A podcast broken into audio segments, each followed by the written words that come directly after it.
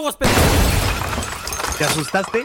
Eso no te hubiera pasado si hubieras estado. Alerta, alerta, nos gobiernan los reptilianos. Alerta, alerta, dicen que si tomas leche con azúcar te van a crecer seis brazos. Alerta, alerta, hay unos pendejos que dicen que la tierra es plana. Si te gustan las teorías de conspiración, Busca Academia de Conspiraciones y encuentra un episodio nuevo cada semana, donde sea que escuches podcast. With everyone fighting for attention, how can your business stand out and connect with customers? Easy.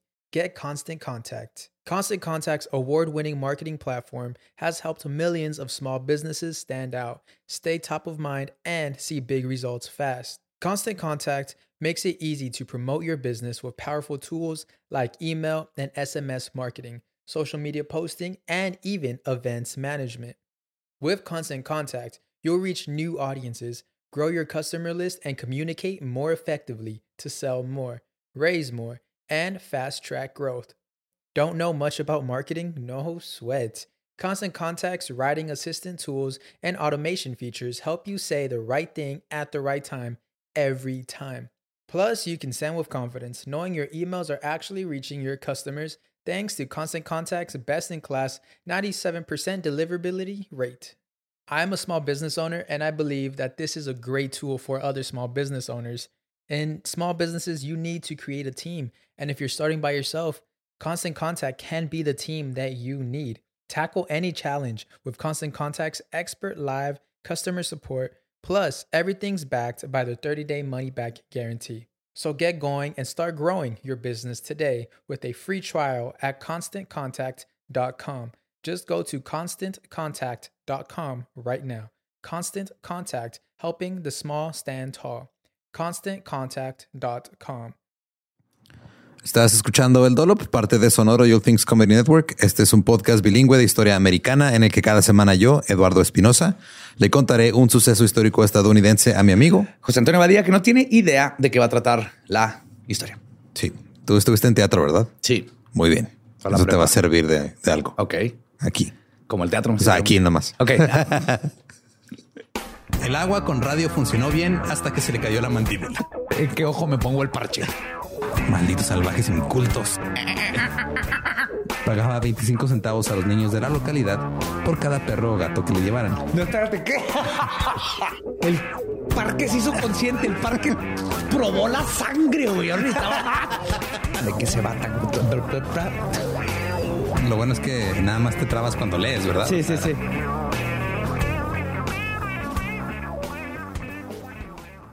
Eh, 9 de marzo de 1806. Edwin Forrest nació en la ciudad de Filadelfia, en la pobreza.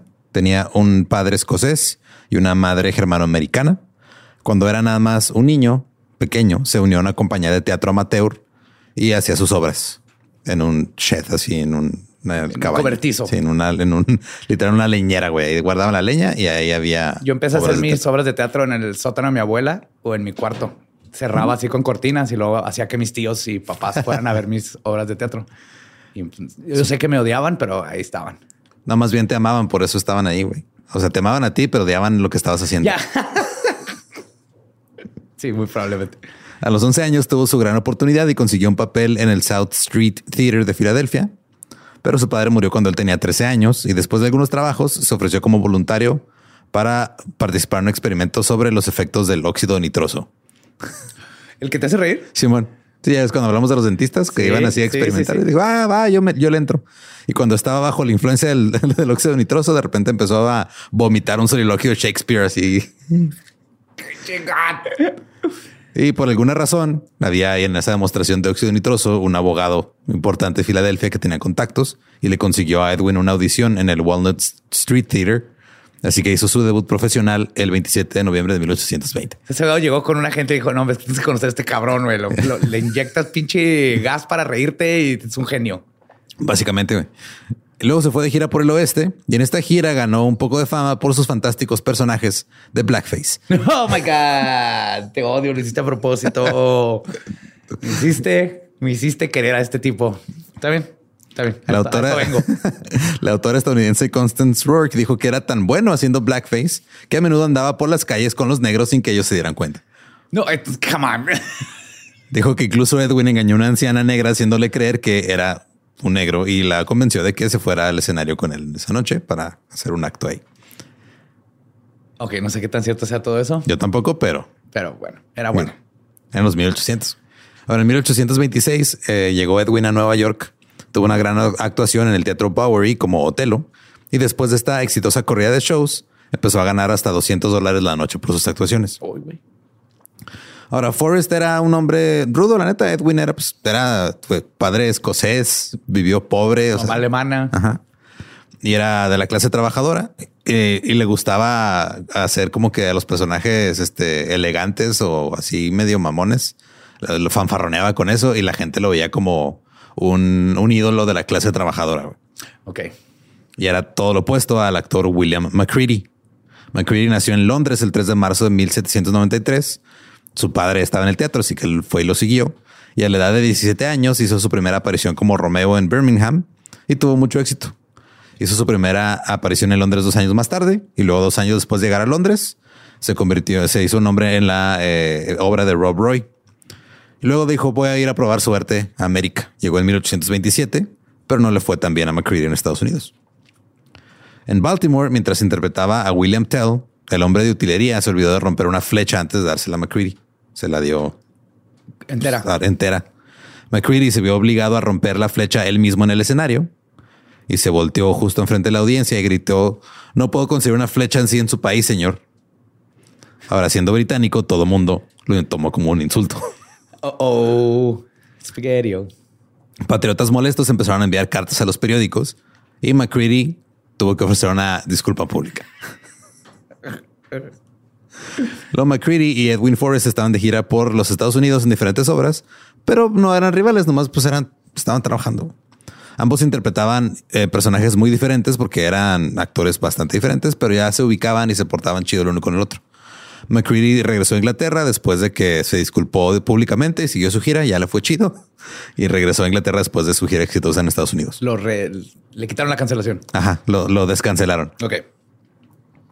Edwin entonces dijo, ah, voy a ir yo a Inglaterra para tratar de conquistar los escenarios de Europa. En Londres subió al escenario con la obra The Gladiator, que no fue bien recibida, pero eh, su actuación sí tuvo buenas críticas. Eso es bueno cuando dices, bueno, actuó bien, Ajá. pero a. Ridley Scott le faltó ahí. Siempre es Ridley Scott, güey. Sí. Siempre. Pasó 10 meses en Inglaterra actuando en varias obras y conviviendo con otros actores ingleses, eh, como William McCready. Se empezaron a hacer compas. Y mientras estaba en Inglaterra, Edwin se casó con Catherine Sinclair en junio y eh, en, en 1837. Luego regresó a Filadelfia. Años después, en 1844, McCready regresó a Estados Unidos otra vez a trabajar. Ahí ya McCready y Edwin ya se habían hecho compas. Pero a estas alturas, la mayoría de las ciudades tenían dos teatros y Forrest y McCready eran los actores como que más populares del momento. Entonces, cuando un teatro contrataba a uno, el otro teatro contrataba al otro, ok. Porque pues eran de, o sea, pues, de, alguna manera tengo que competir. Hay que llenar. Hay que llenar. Y esto sucedió en todo Estados Unidos y poco a poco la amistad se fue tornando en una rivalidad. Oh, no. Entonces, esta historia me, me lo estoy imaginando Vin Diesel y The Rock. Eh, más o menos. Pero con pelo. Edwin fue catalogado como el American Tragedian, o el trágico estadounidense, supongo. Y tuvo mucho éxito. Y McCready se empezó a quedar un poco rezagado. Luego, McCready regresó a Inglaterra, pero ya como que con un poquito de, de celos contra Edwin. Pero la neta, pues era un caballero inglés y no decía nada en público. Claro, los, los caballeros no tienen sentimientos que expresar externamente. Sí, y hasta cierto punto tenía razón, porque si buqueaban a McCready en una obra o en algo, Edwin podía decir, ¿sabes qué? Pues yo no tengo, o sea, no tengo necesidad de ir a esa ciudad. Pero Edwin le gustaba mucho hacer dinero, entonces ya, güey, pues este güey pues, está trabajando ahí, yo también voy, chingue su madre. O sea, no tenía necesidad de aceptar esos papeles, podía haber ido de gira por otro lado. Pero siempre estaba ahí pisándole los Ajá, talones sí. por la Entonces, eso McCready no, no tenía, o sea, tenía razones para sentirse un poquito así como que lo estaban jodiendo. Luego, en 1845, Edwin regresó a Inglaterra con su esposa, estuvo en más obras, le iba bien, hasta que decidió tomar el papel de Macbeth. Fue una elección muy equivocada para su estilo de actuación. Los amigos de McCready y la prensa teatral estaban listos para atacar. A esta vez no fueron caballerosos. Porque dijeron que como Edwin no fue caballeroso con McCready en Estados Unidos, pues ellos no tenían que serlo. Durante Macbeth, la audiencia le empezó a asiciar a Edwin. Ajá. Esa fue su manera de decirle, vales verga. McCready, él dijo que o sea, él estaba ahí, pero dijo, yo no participé. Yo no empecé nada. Sí. No hay pruebas de que haya participado, no, nomás se sabe que la audiencia le empezó así. Se Llevaba una canasta llena de serpientes, pero estuvieron calladitas toda la obra, toda la obra. Ajá. Y no había pruebas, no había, pero Edwin no tenía dudas y dijo, güey, este güey fue el que puso la audiencia en mi contra. Un par de meses después, Edwin fue a ver a McCready interpretar Hamlet en Escocia, güey. Durante la obra se puso de pie en un palco privado y le empezó a asisiar a McCready. fue descrito como un siseo marcado y ofensivo. No, o sea, no era nomás un, era un. No, no. Ajá. Tenía más intención. Ah, guerras han empezado por ese tipo de siseado. Uy, espérate. Ahora, la prensa británica no estaba para nada encantada con este asunto. De la noche a la mañana, el respeto que tenía Edwin en Inglaterra desapareció. Así que tuvo que disculparse ahora él públicamente en Inglaterra. The Times este, pu- publicó una carta. Bueno, primero publicó este un, un, un artículo que se llamaba Ceros Profesionales y Edwin mandó una carta para que la publicaran donde explicaba su lado de, de la situación. Es que también nomás fui con una canasta llena de serpientes. No los puede callar. Cito, hay dos formas legítimas de demostrar aprobación y desaprobación en el teatro. Una expresiva de aprobación mediante el aplauso y la otra mediante silbidos para marcar la disidencia. Y así como el aplauso oportuno y cordial es la justa recompensa del actor que bien lo merece, así también lo es el silbido como un saludable y sano correctivo de los abusos del escenario. Sí, muy sano. Fue, Hamlet. fue contra uno de esos abusos que expresé mi disidencia. La verdad es que el señor McCready consideró apropiado introducir un baile elegante en su interpretación de Hamlet. Lo que pensé y sigo pensando es una profanación de la escena. Oh, purista, nos salió purista el joven caballero este. Debe observarse que eh, también que yo no he estado de ninguna manera solo en esta expresión de opinión. Dijo, no nomás era yo, eh. O sea, había otros también ahí. Ahí buileando, había uno que le tiró un dedo, dos, estamos en Inglaterra. El autor del artículo que me ha señalado de la manera más injustificada para la animadversión pública ha omitido cuidadosamente darse cuenta del hecho de que aplaudí cadurosamente varios puntos de la actuación del señor McCready. O sea, sí, o sea, nomás te fijaste en lo que hice mal. Exactamente. Te- nunca se fijan en lo que uno hace bien. No, no estabas cuando le chiflé acá. Ajá. Hitler inventó el bocho, pero no se enfocan en lo malo siempre. güey. Es la misma pinche lógica. güey. En cuanto a la lamentable acusación de celos profesionales que se me imputa, la descarto con el desprecio que se merece. Atentamente, Edwin Forrest. Según él, eso fue una disculpa. Sí, obviamente esto no ayudó. No, no, no, no, no. Sí, se tuvo que regresar a los Estados Unidos. Parece este Instagramer o youtuber pidiendo perdón. Sí, güey, pues es lo mismo. O sea, pero antes no había redes sociales, tenía que hacer a través de periódicos. La- siempre las Y, disculpas y idénticas. no era de un día para otro, se tardaba meses este pedo. güey. Vamos a tomar este tiempo para eh, Mejorar, para aprender. Gracias por hacerme ver que, que cometí un error. Suscríbanse y denle like. Y con un chingo de anuncios, no, en la disculpa. Sí, monetizado. Eh, cuando regresó Edwin a los Estados Unidos, pues todo el mundo sentía que McCready pues, los- también ya lo había chingado. Entonces ya la rivalidad fue creciendo y ahora está involucrando más gente. Y eh, también en Inglaterra sentían los amigos de McCready que Edwin nomás lo estaba chingando y tratando de joder con él. McCready aparentemente pensó que sería un buen momento entonces para regresar a Estados Unidos. Y llegó a Boston y se enteró que muchos ahora como que lo veían como con amargura, ¿no? Como, como este güey, este británico está chingándose a nuestro actor, a nuestro Edwin Forrest. A nuestro Tom Hanks. El primero en tirarle mierda a McCready fue el periódico El Boston Mail, escribiendo sobre su actuación el 30 de octubre de 1848. Cito, el señor McCready juega este, esto completo en el eh, Howard Athenaeum y se niega a presentarse por menos de un dólar la entrada, sea, caro. aparentemente. En Nueva York este precio se tradujo en una cuenta miserable de asientos vacíos. El artículo felicitó a otro dueño de teatro por ceder a los ahora, pues, este, por ceder a los términos dictatoriales de este autor, actor autócrata. Por no ceder, le dijo, ah, bueno, no cediste ante este güey, este güey es un autócrata, está de la chingada, es un... O sea, aparte también hay que hablar de, pues, toda esta la tensión de Inglaterra y Estados Unidos en esa época muy fuerte, güey. Y es como si pusieras a pelear justo a Tom Hanks contra Colin Firth, güey. Oh my God. Sí, esa es. Eh, cito, sentimos lástima por su ignorancia de las instituciones de este país y esperamos por el bien de sus créditos que cuando llegue a casa no escriba un libro negro sobre las costumbres estadounidenses. Pero si, los- si lo hace, nos ahorrará en la producción de su cerebro. Están así como que tirándose a, Pero insultos. finales. elegante. ¿eh? Todavía está muy bonito todo el asunto. Fuera de estos dos, si lo estás viendo afuera, estás disfrutando. Pues es, es- es un chisme bonito. Es como estar viendo un hilo de Twitter de gente que no conoces. De dos abuelitas que se odian, güey, porque una cocina más bonita la, la, la ensalada de papa que la otra. Ahora, el artículo continuaba explicando cómo McCready había atacado y arruinado a Edwin en Inglaterra. La siguiente parada de la gira McCready fue Filadelfia, donde vivía Edwin y donde también estaba dando un show. En este punto, Edwin había hablado de retirarse, pero de repente dijo, ¿sabes qué? Volver a actuar.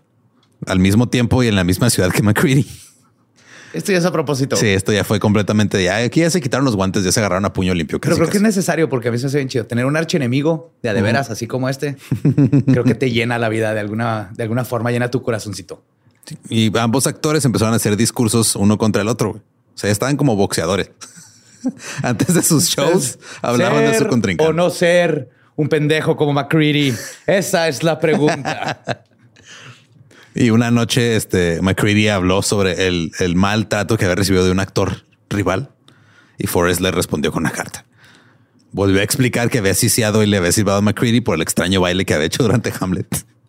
También decía que McCready era un mentiroso. Cito, no tiene ningún sentimiento de amabilidad hacia ningún actor que por su talento probablemente se interponga en su camino. Tiene una imaginación muy viva y a menudo recurre a ella para decir sus hechos. O sea, básicamente inventando dijo- todo. Dijo mentiroso y le dijo, te güey, si te lo pones en tu camino es culero, te va a quitar. Si bien el discurso de Edwin no ayudó a su causa con las personas, las personas ricas e inteligentes, sí logró irritar a la clase trabajadora y toda la gente del, del Bowery, que era el, el barrio rudo. güey. McCready se preparó para demandar a Edwin por difamación. Estamos en los 1840 y tantos ahorita. Oh my God. Por favor, dime que televisaron todo. Se reunió con dos abogados de Filadelfia que le dijeron que dejar el asunto pasar y que mejor se concentrara en su reputación, pero no pudo. No. Fue a Nueva Orleans donde encontró a abogados sureños que no eran fanáticos del actor Edwin Forrest y estos le dieron cuerda. Pidió pruebas de Inglaterra, recibió cartas de Edimburgo que demostraban que Edwin estaba solo cuando estaban ciciándolo. O sea que no era cierto que había más gente ciciándolo y silbándole. Su baile elegante en Hamlet. Y aparte yo vi al Forrest, cagó ahí en el asiento antes de irse de mi obra. También consiguió testimonios de los críticos periodísticos que decían que no este, les había influido y que fui, poco a poco fue escarbando por pruebas para poder demandar a este güey por difamación. Pero nada de eso importaba porque los que apoyaban a Edwin no iban a cambiar de opinión. El consenso era que McCready no debería volver a actuar en Nueva York. La gente estaba tan molesta que comenzó un movimiento para expulsar a todos los actores ingleses de los escenarios de los Estados Unidos. Oh my God, no ha cambiado nada. Aunque en realidad no se tomaron medidas reales, sí había una ira latente. Los estadounidenses todavía tenían malos sentimientos hacia los británicos por la guerra revolucionaria, por la guerra de 1812. Y además a los británicos les gustaba hablar mierda sobre las costumbres estadounidenses. No, claro, güey, claro. Digo, todavía. Pero ya se estaban así, de, ah, no, pues este, este güey es inglés, pues Dame un que pretexto. chingue su madre. Dame un pretexto, cabrón. Ahora, también era un, eh, un tiempo en el que los disturbios en los teatros no eran eventos aislados. Incluso eran planeados con anticipación. ¿Cómo? ¿What? Había protestas que generalmente tenían la intención de oponerse a una política específica en el teatro, a un director o a veces a música que se había tocado y los molestaba. Entonces la gente llegaba al teatro, hacía sus protestas, pues rompiendo muebles, aventando cosas al escenario. Pero por lo regular el director de la obra o el, o el dueño del teatro salían y arreglaban el asunto y todo continuaba. Es que estamos aquí, nos enojamos y destruimos el teatro porque Lady Macbeth no puede ser una mujer afroamericana. Y entonces vamos a tirar el teatro todo completo. Ajá. Sí, qué cosas, ¿no? Y esto ocurría tanto en Estados Unidos como en Europa. La policía por lo regular no se involucraba, a menos de que ya las protestas condujeran, a la violencia. Cuando ocurría la violencia, cerraban el teatro. Y, o sea, ¿Con todos que- adentro para que se agarraran a putazo? Pues básicamente, o sea, como que era su manera de, oye, pues que hagan su desmadre y luego ahorita lidiamos con los que salgan. Bien. Pero los actores obviamente sentían que no tenían el respaldo de la policía. güey. Y luego, por alguna razón, tres productores decidieron traer a McCready de regreso a Nueva York para un show el lunes 7 de mayo de 1849. Estaría en un teatro de ópera muy elegante, muy aristócrata. Mientras tanto, Edwin estaba en el teatro Broadway. Y para los fanáticos de Edwin esto era un insulto horrible. Creían que Edwin debía ser vengado y que McCready debía ser impedido de actuar frente a una audiencia en Nueva York. Así que un tal capitán Reinders compró 50 boletos y se los dio a personas a las que se les indicó que silbaran hasta que McCready abandonara el escenario. Forma tan patán, pero sabrosa de hacerle pedo. Es literal, o sea, ha habido, les ha pasado a, Dave y a Garrett, güey, les pasó hace poco en Wisconsin, y que alguien fue a sus shows y eh, se salieron del show así enojados por algo que dijeron. O sea, ¿para qué compras boletos? O sea, ha habido varias, varias ocasiones en las que la manera de protestar es, te voy a dar mi dinero y luego voy a ir a que... A enojarme. A enojarme. Luego, es que no me conoces. Entiendo si te trajo alguien y no te explicó absolutamente nada, que te ofenda y te salgas. Pero sí ha habido varios casos últimamente, güey, de que neta, o sea, ¿para qué? Sea, te das cuenta que por más que le hagas pasar así, no sé, incomodidad, ya le diste tu dinero. Ajá. Sí, sí, son palabras. No te va a pasar nada a final de cuentas. Mejor sigue pisteando. Ahora, otras organizaciones también se sumaron y en el momento de la presentación se estima que había alrededor de 500 personas con un boleto que nomás fueron a chingar a McCready. ¡Boo, that man! ¡Boo! Ahora, la, la noche del espectáculo, la casa estaba llena.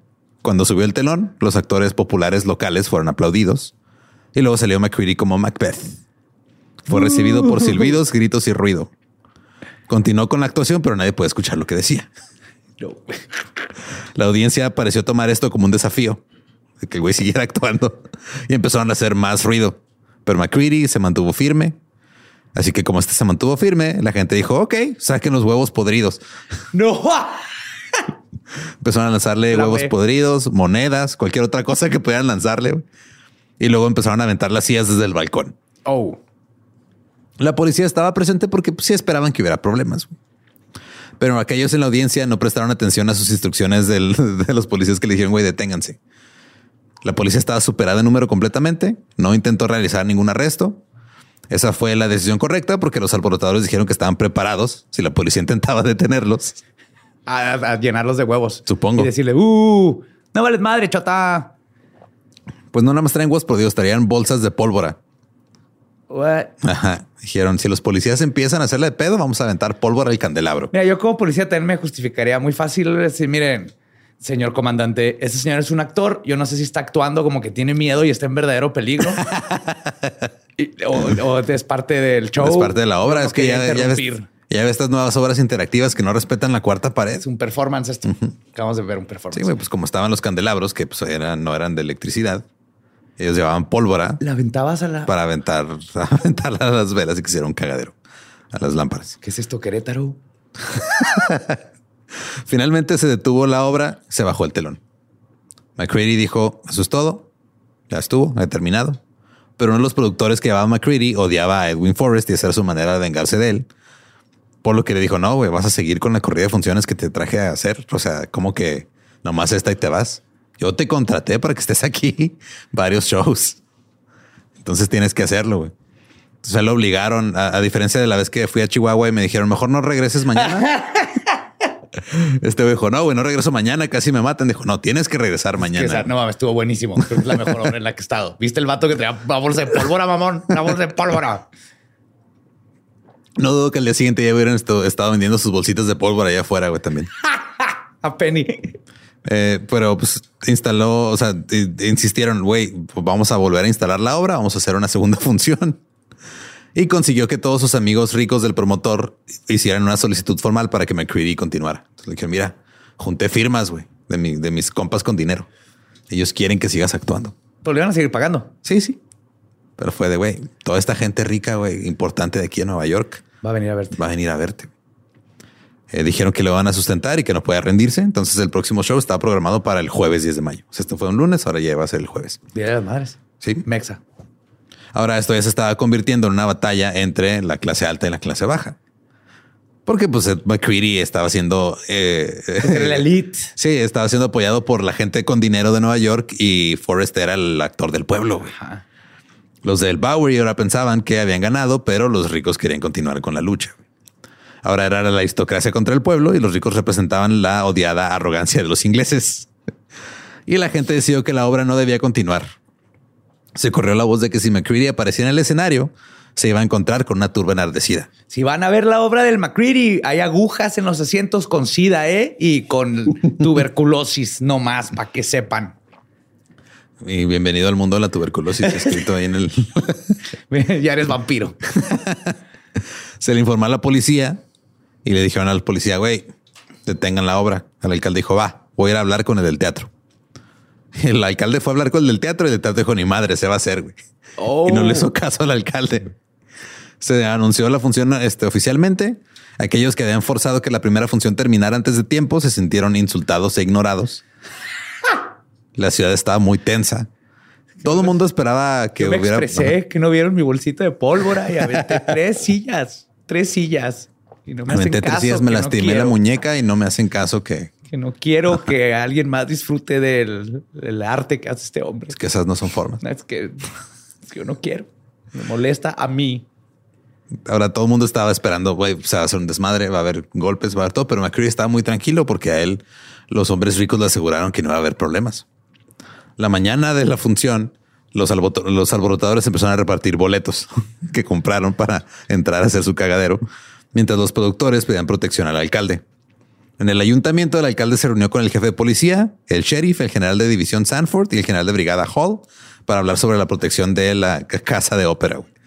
Luego el alcalde nuevamente les dijo a, a los productores, por favor, no hagan esto. Y ellos dijeron, güey, se va a hacer.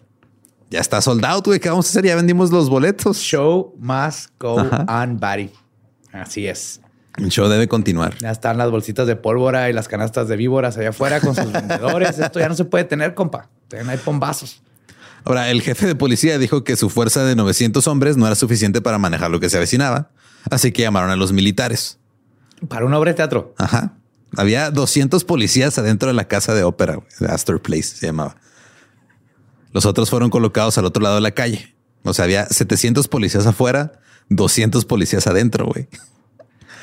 Mientras tanto, corrió la noticia en la calle de que esta noche va a ser una noche de disturbios. Y de apuestas, porque estoy seguro que ya habían apuestas. Alguien Y- estaba y jugando dados en la calle, decir, güey. En el pasillo atrás había gente con dados. Sí. Es este tipo de tiempo. Ahora, ver a los militares y a la policía solo provocó que más alborotadores llegaran al área. Dijo, nada, trajeron a la policía, pues ¿Qué sabes que yo voy, a yo voy a ir por mi primo. A la gente del Bowery ya no le importaba, la neta, los actores ya nomás querían ir a agarrarse a madrazos Claro, con la policía. claro. Mientras tanto, Edwin Forrest no dijo nada. La noche anterior a esta había actuado ante una casa llena en el Teatro Broad- Broadway y simplemente siguió adelante porque el show debe continuar. También estaba haciendo Macbeth. Entonces estaban ahí como que "Ah, yo también puedo, güey. ¿Qué pedo? Los dos están haciendo más pedo. Sí. Una hora antes del show, las multitudes comenzaron a reunirse por toda la ciudad. Se agotaron todos los boletos. El teatro estaba lleno, güey. Le cabían como creo que dos mil personas, algo así. Era un chingo de gente. De todas las personas que estaban en el teatro, solo siete eran mujeres. Nada más. Ajá. Porque pues no iban a chingar, o sea, no, no iban a ver teatro, güey. Las puertas y las ventanas estaban bloqueadas y afuera la multitud seguía aumentando en número. Intentaron meterse, pero la policía los detuvo afuera, güey. O sea, tuvieron que tener 700 policías afuera para evitar que se metieran a madrear a un, un actor, güey. El, el telón se levantó. Un actor estadounidense llamado Clark fue el primero en aparecer en escena. La gente le aplaudió bien cabrón porque era gringo. Luego llegó el tercer acto, salió McCready, fue recibido con silbidos, gritos. Los ricos amigos de McCready que firmaron la carta se pusieron de pie, victoriaron y agitaron sus sombreros para mostrar aprobación. Pero luego se levantó este en el escenario alguien levantó una tarjeta que decía, o sea, gran- una gran No vales verga. No, era de- esto era del escenario hacia el público. güey. ah, ok. Decía, los amigos del orden permanecerán callados. Y pues nadie era amigo del orden más que los ricos de ahí, güey. Todo el mundo empezó a hacer un desmadre más fuerte. ¿De quién fue esa idea? Oh, fuck. Pues de un, de un pendejo, obviamente. De alguien que estaba completamente desconectado de la sociedad real. Lo que de los 700, no, 900 policías, Ajá. 2000 personas, las bolsitas de pólvora y las canastas de víboras. Luego la policía intervino y arrestó a los manifestantes más ruidosos. Estos eran los que estaban ahí este, gritando que iban a madrearse a McCready. Ya estaban así agitando los puños listos para aventarse al escenario. Eran más o menos como 20, eran los más alborotados. Los llevaron al sótano. Continuó la función. Ya la gente como que se ha tranquilizado un poquito. Pero justo en ese momento... El un- arte ganó, hizo una actuación tan, tan increíble que la gente quedó cautivada, se calmó y sintieron el amor en su corazón. Y ese es el poder. De la actuación. Así es. Nos el escuchamos el, próximo lunes. Este, todo bien. Nada malo pasó aquí. El soliloquio salvó a la multitud. Eso hubiera pasado si no hubiera atravesado una piedra una ventana, güey. De afuera hacia adentro. Y si no hubiera 15 mil personas alrededor del teatro, afuera. 15 mil. Empezaron a aventar adoquines, ladrillos, piedras hacia el teatro, güey. De- porque, pues, afortunadamente para los que estaban manifestándose afuera, había un sitio de construcción cerca. Ladrillos, ladrillos. no, hey, seis, dame seis. Así que fueron a agarrar Vendedor de piedras. y tubos chuecos de plomo al nocturno. Alguien que necesita plumos, este, tubos de plomo, Plumos. plumos. plumos de tobo. Las piedras rompieron ventanas y empezaron a, a caer hacia dentro del teatro. güey. La policía eh, quiso entrar a intervenir, pero fueron recibidos por pedradas enormes y ya no pudieron hacer nada. Y de repente alguien inició un incendio en las primeras filas. Muchos de los que estaban afuera solo estaban ahí para ver el caos. La neta, nomás estaban ahí. Querían ver el mundo arder. Iban de público. La mayoría de los ataques estaban siendo realizados por adolescentes que estaban nomás ahí haciendo desmadre. Pero en eso llegaron los militares. El sonido de caballos y militares en marcha resonaba en las calles. La turba empezó a gritar, vienen los militares. Los soldados sacaron las bayonetas. Esto enfureció a la multitud. Por dirigi- suerte estaba ahí el martillos cómicamente grandes. en Venta dos por uno. Martillos cómicamente grandes. ¿Quién quiere uno? Eh, dirigieron su atención a la, a la casa de la ópera, de este, o sea, perdón, desviaron su atención, ya lo estaban este, desmadrando la casa de ópera, ahora se fueron contra los soldados y le estaban arrojando piedras y ladrillos a los, a los soldados que iban a caballo. Casi todos los soldados fueron derribados de sus caballos. Los caballos se fueron, se des- o sea, desbocaron, fueron así, no, ¿ya sabes qué? Este no es mi pedo, güey. Mira, yo A mí quería... me gusta Shakespeare. güey. Sí.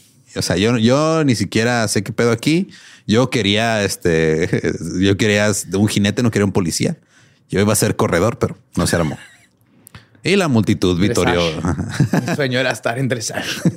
la multitud vitorió la victoria sobre los, los caballeros, este, los soldados montados.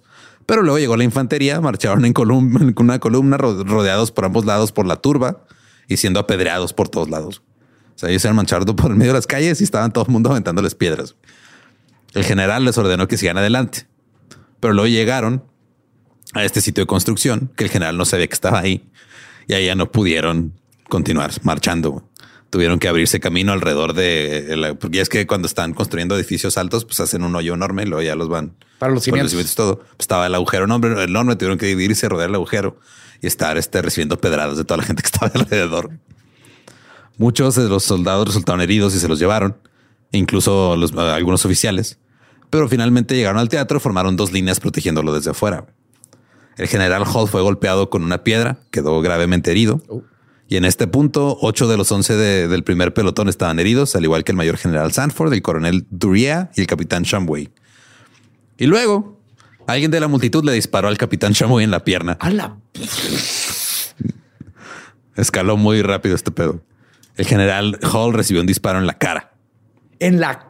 ¿Qué? Sí. Se le advirtió a la turba que se dispersara o les iban a disparar. Eh, le dan la cara, le dan otro brazo en la cara, cabrones. Y entonces se va a poner bien feo esto. Una más y ya, o sea, no me van a ver la cara porque ya no tengo. Eh, el general Sanford estaba viendo a sus hombres caer uno por uno a pedradas y a disparos, por lo que dio la orden de cargar con sus bayonetas. Pero la multitud era tan grande, densa y cercana que no podían. Algunos soldados incluso les arrancaron los mosquetes que estaban la turba encima de ellos, se los quitaron. Preste. Se dio la orden de disparar por encima de las cabezas de todo el mundo. O sea, eran todavía tiempos donde la autoridad se hacía todo lo posible antes de dispararle a un civil. Sí. Y empezaron a disparar hacia arriba. Pero Ah, estamos aquí abajo, pendejos. Traigan más ladrillos. uno de estos disparos alcanzó la casa de la señora Langdon. Y al no ver a nadie herido, alguien en la No, la multitud. señora Landon, no, no me digas. Sí, güey, pues estaba ahí. o sea, le dieron a su casa. Y luego. Y asustaron a su pequinés. Tú sabes que la señora Langdon tiene un perrito pequinés que lo asustó. de Desde hace repente. 13 años en ese perro. Sí, yo creo ya. Y es el que va a heredar la casa, güey. Sí, Ahora la casa sí, tenía un balazo. sí. Pero luego alguien en la multitud gritó: De seguro son de salva. Vámonos de nuevo contra ellos. Y empezaron a aventarles más piedras. Otra vez dieron la orden de disparar sobre las cabezas de las personas. A la mataban. No dispararon exactamente así como hacia arriba hacia el cielo, pero Sí, nomás no darle a sí, nadie. no darle a nadie. Simón. Meterte el susto. Se dio la orden otra vez de disparar sobre sus cabezas, pero de repente el general Hall cambió la orden. Dijo, disparen bajo. Hombres de la multitud empezaron a caer al suelo, muriendo. La multitud obviamente se enojó más, empezaron a atacar de nuevo, pero se encontraron con una segunda ronda de disparos de mosquete. Ahora el camino estaba cubierto de gente herida y algunos muertos. La sangre estaba por todas partes y el pánico se apoderó. La gente estaba corriendo en todos lados. Había 52 personas que fueron baleadas, 22 de ellos murieron. Ahora estaban ahí en la calle gimiendo y muriendo. El general Sanford nunca antes había dado la orden de disparar y dijo que en sus 35 años de servicio militar nunca había visto una turba tan violenta. y yo estuve en la guerra. Cabrones. Se dejó salir al público del teatro por una salida lateral bajo vigil- vigilancia militar. McCready tuvo que disfrazarse de policía para escapar. Uf, el papel de su vida. La única vez que sí era vida o muerte. Necesito un bigote, por favor. Make up. Si te acuerdas que esto empezó nomás como dos actores que este, Sí. Sí, sí, sí. No se me ha olvidado para nada. Ok. Eh, no todos los baleados estaban participando en el, en el desmadre, güey. Por ejemplo, Henry Otten estaba parado al otro lado de la calle en una acera, nomás viendo, cuando de repente sonaron los disparos y cayó al suelo. Como la señora Langdon, güey, ¿no? Estaba ahí preparándose un té y le asustaron a, a- Al a- pobrecito. ajá, Ajá. a Mariquita, se llama su. Eh, sí, a, a Otten le dispararon en el estómago y la bala le salió por la espalda. Lo llevaron a una farmacia donde murió. A, alguien que iba, o sea, un señor que iba llevando a su esposa eh, moribunda al hospital, pues andaba ahí batallando porque no le estaba recibiendo ayuda. Una anciana estaba buscando entre los heridos en la calle hasta que encontró a su hijo que estaba herido de muerte. Los hombres empezaron a llevarse a los heridos y a los muertos a los hospitales, a algunas farmacias y al Saloon Vauxhall, donde los estaban poniendo encima de las mesas de billar para atenderlos. Ahí se reunió una gran multitud y empezaron a pronunciarse discursos, porque eso se hacía en los 1800. Posteriormente se determinó que la mayoría de las personas baleadas y heridas ni siquiera formaban parte de la turba. Eran espectadores y transeúntes que iban pasando en el momento equivocado. Y se quedaron viendo ahí la turba. Bridget Fagan, por ejemplo, caminaba con su esposo por la- el barrio de Bowery cuando recibió un disparo en la pierna y luego murió, que se desangró. El señor Stewart, que era un comerciante jubilado, estaba parado en la acera cuando recibió un disparo en el cuello. Vendiendo martillos cómicamente gigantes. Pero fue coincidencia. Sí, ajá. No nos traía porque son cómicamente gigantes. El señor Collins estaba saliendo de su automóvil en Harlem Railroad cuando lo mataron a tiros. William Russell nomás de repente este, dio una vuelta en una esquina así donde no tenía que estar y le desmadraron el brazo de un balazo. El señor Livingston estaba hablando con alguien que estaba ahí como a dos cuadras cuando de repente le dio un disparo en el estómago. O sea, empezaron a disparar. O sea, los, por los, por los militares hacia afuera, en vez de disparar hacia, hacia arriba, se estaban disparando hacia afuera de su formación y le dieron Sí, a por tratar de no en darle a los de enfrente que están haciendo desmadre, le dieron a los Ajá. transeúntes. McCready fue escoltado por un grupo de amigos, salió de la ciudad a caballo esa noche, tuvo que huir. Luego tomó un automóvil a Boston y se subió a un barco a Europa. güey. Fue de... Ya, de plano. Sí. No, se Jamás. amarró dos tortugas a los brazos y se fue. Ahora, al día siguiente, la opinión pública estaba dividida sobre quién tenía la culpa. Ah, yo creí que sobre si estuvo buena o no la obra, güey. También yo creo estaban así de, no, pues mira, yo fui a ver a Edwin y pues nadie salió herido. Nadie, o sea, la obra estuvo bien. La, la producción estuvo muy chida. Se murieron 16 personas en lo de mí, pero la neta, la iluminación lo hubieras visto. Wow, esas velas estaban reflejándose, pero magnífico. Nunca he visto algo así. Eh, de O sea, me hecho, falta un brazo. unos estaban, este, o sea, había una multitud enfurecida pidiendo venganza, otros estaban haciendo reuniones para condenar la violencia. Muchos querían que se convocara un gran jurado para acusar al alcalde y al alguacil, y la gente quería que la casa de la ópera fuera destruida. Una vez más, los militares salieron a proteger la casa de la ópera. O sea, la gente que fue y desmadró la casa era gente y luego la gente está enojada por lo que hizo la gente y ahora quieren que destruyan la casa de ópera. Sí. Ajá. ¿Todo bien? Todo bien. Había cuatro tropas de artillería a caballo, un escuadrón de caballería, cuatro regimientos de infantería y un obús afuera de la casa de ópera protegiéndola. Que es un obús. Son los cañones que tienen como ruedas, los que tienen. Ya. Simón. Apareció una turba, pero los militares los ahuyentaron. Luego esta turba atacó a las tropas en Bowery, hirieron gravemente a varios. El barrio de Bowery fue barricado por la mafia y empezaron a encen- a encender hogueras. Para hacer pizzas de leño, Ajá. asumo. Pues nomás para hacer, pues, güey, estás ahí, vas a quemar algo. O sea. La luz de estos, de estos incendios facilitó que la policía viera quién estaba dirigiendo a, a las turbas y fueron arrestados rápidamente. Para la medianoche del, el orden había sido restaurado. Un gran jurado determinó que los tiroteos estaban justificados. Eso no ha cambiado. No, no, no. Edwin Forrest se mudó a Filadelfia poco después, trató de divorciarse de su esposa ese año, tuvo una aventura y dijo que lo hizo porque su esposa tuvo una aventura con un escritor llamado Nathaniel Willis. El divorcio fue ampliamente cubierto por la prensa. Willis incluso defendió públicamente a la esposa de Edwin. Pero el 17 de junio de 1850, Edwin golpeó a Willis con un látigo en Washington Square. Espérate. wow, wow, wow, wow, wow. Un látigo. Sí, No, estaba haciendo la obra Indiana Jones live. algo así. ¿Por qué trae un látigo? Era 1850, güey. Que no, ah, no- sí, sí, nos faltan cosas muy chidas de 1800. Hay cosas bien feas, como todo el dolor. Pero poder andar cargando tu látigo o decirle a alguien, hey, tú, duelo a la una. Vámonos. Eso está bonito. Entonces, este sí lo estaba latigando en, en Washington Square mientras gritaba: Este hombre es el seductor de mi esposa. Willis no pudo defenderse de este ataque con el látigo porque, No. estaba, porque estaba superando una fiebre reumática. Ah, por- es por eso, güey. No es Sí. porque un güey traía un látigo. Era la fiebre. No pudo poner las manos porque pues, traía dolorcito de sus, ¿Qué de sus rimas. Pues güey, él estaba viendo su vida y de repente se aparece el, el güey, el esposo esposo, de su amante. con un látigo lo empieza a madrear en una plaza pública. Ay, mi reumas. Willis demandó a Edwin y ganó 2.500 dólares. No, bien. Sí. Durante el proceso de divorcio, en el testimonio, un mesero dijo que una vez había visto a la esposa de Edwin y a Willis acostados uno sobre el otro. O sea, laying on, on each other. Esa es la manera correcta de decir. Están Cogiendo. cogiendo. Los vi, co- o sea, entré y los vi cogiendo. Sí, en ese tiempo la única forma de estar. ajá. Edwin continuó como un actor exitoso por un, un- un periodo de tiempo. Luego le dio gota, que lentamente lo carcomió. Después le dio neumonía.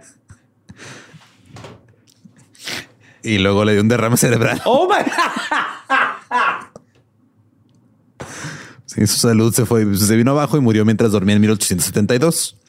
McCready regresó a Inglaterra, fue exitoso allá, pero se retiró de los escenarios en 1851 después de una interpretación final de Macbeth. Y vivió hasta Es amar- amar a 1873. pinche Macbeth. Sí, vivió una vida feliz, pero murió en 1873, ya, ya de, de grande. Pero no de gota. ni de un derrame cerebral ni de de mames. Eh, los disturbios afuera del Astor Place Opera House, pues prácticamente fueron el final de los disturbios en el teatro. A partir de ese entonces ya los teatros eran mejor vigilados, ya no se les permitía a las personas entrar con cosas que pudieran aventar al escenario. Se prohibieron los vendedores de ladrillos, martillos cómicamente gigantes y canastas de vibras. Yo quiero ir el próximo dolop de Jack y John, los este, albañiles de Filadelfia que llegaron un día y les habían Ya desaparecido no había todos los ladrillos y tuvieron que construir el pinche edificio. Le hablaron los ladrillos, Jack, aquí los dejé, John. No sé qué pasó. ¿Qué onda? ¿Dónde están los ladrillos? Y de repente llega Bill con sus ladrillos que, que le sobraron a medio maratón, güey, va a se los da. Órale, vengo desde Boston. Escuché que necesitaban ladrillos.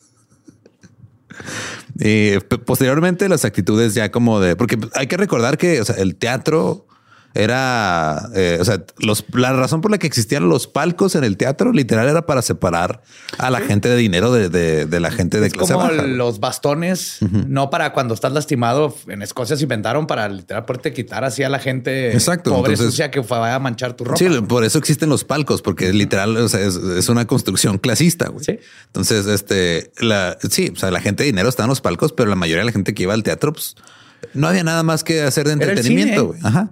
Entonces, este, como que ya empezaron a cambiar, a, a imponer este, actitudes un poquito más aristócratas al teatro. Y fue cuando ya después, cuando eh, se convierte en los espectáculos, bueno, estaba el espectáculo de vaudeville y todo ese pedo. Y ahorita el teatro se ve como algo a veces medio mamador, pero Ajá. nunca, o sea, no era así realmente. No, nunca fue. Siempre fue del- para el pueblo y para la gente. Era contar historias con disfraces y prosa. Pero las actitudes ya como que más elitistas comenzaron a, a- a formarse, por lo menos en Estados Unidos, después de que hubo pinches veintitantos muertos afuera de un teatro, güey, porque dos actores se odiaban. Ajá. Este evento incluso se, se considera un importante punto de inflexión en, en cómo se produce y se consume el teatro. güey. Y fue hace pues, 130 años más o Ah, menos. Tú eres el de matemática. Antes, Sí. tú cuando me metes un número, yo voy a decir "Ujú, ujú". Sí, fue en 1850 señor. más o menos, 130 años. 130 años. Pero pues esa es la historia de los disturbios del teatro. Si quieren escuchar el episodio en inglés, es el episodio 116 de The Dollop, The Actor Rivalry. Eh, y pues, güey, o sea, El teatro es el más peligroso de todas las artes. de todas. es que es increíble la cantidad de cosas que empiezan como algo bien sencillo y terminan con este, los militares y la policía disparando a la gente en las calles de Nueva York. Creo que hemos hecho que como cuatro episodios que terminan igual. Ajá. Tres o cuatro. Si no hay, fue, hay dos güeyes jugando dados. ¡Pum! Se quemó una ciudad entera. Chicago ya no existe. hay unos este, protestantes este, marchando otra vez. ¡Pum! Filadelfia. Ya es un hoyo. Eh, recuerden que nos pueden seguir en todos lados como arroba el dolo. A mí me encuentran como ningún Eduardo. A mí me encuentra como el Badiablo. Y si no conocen su historia, están condenados a este, pensar que Shakespeare es para gente de a la alta alcurnia. Yes. Shakespeare era pueblo. Era puro pueblo. Totalmente. Y hay faunos. Mm-hmm. With everyone fighting for attention, how can your business stand out and connect with customers? Easy. Get Constant Contact. Constant Contact's award winning marketing platform has helped millions of small businesses stand out, stay top of mind, and see big results fast. Constant Contact makes it easy to promote your business with powerful tools like email and SMS marketing, social media posting, and even events management. With Constant Contact, you'll reach new audiences, grow your customer list, and communicate more effectively to sell more, raise more, and fast track growth. Don't know much about marketing? No sweat. Constant Contact's writing assistant tools and automation features help you say the right thing at the right time every time. Plus, you can send with confidence, knowing your emails are actually reaching your customers thanks to Constant Contact's best in class 97% deliverability rate. I'm a small business owner and I believe that this is a great tool for other small business owners. In small businesses, you need to create a team. And if you're starting by yourself, Constant Contact can be the team that you need. Tackle any challenge with Constant Contact's expert live customer support. Plus, everything's backed by the 30 day money back guarantee. So get going and start growing your business today with a free trial at constantcontact.com. Just go to constantcontact.com right now. Constant Contact, helping the small stand tall. ConstantContact.com. America. We are endowed by our Creator with certain unalienable rights life, liberty, and the pursuit of happiness. At Grand Canyon University, we believe in equal opportunity, and the American dream starts with purpose. To serve others in ways that promote human flourishing and create a ripple effect of transformation for generations to come. Find your purpose at Grand Canyon University. Private, Christian, affordable. Visit gcu.edu.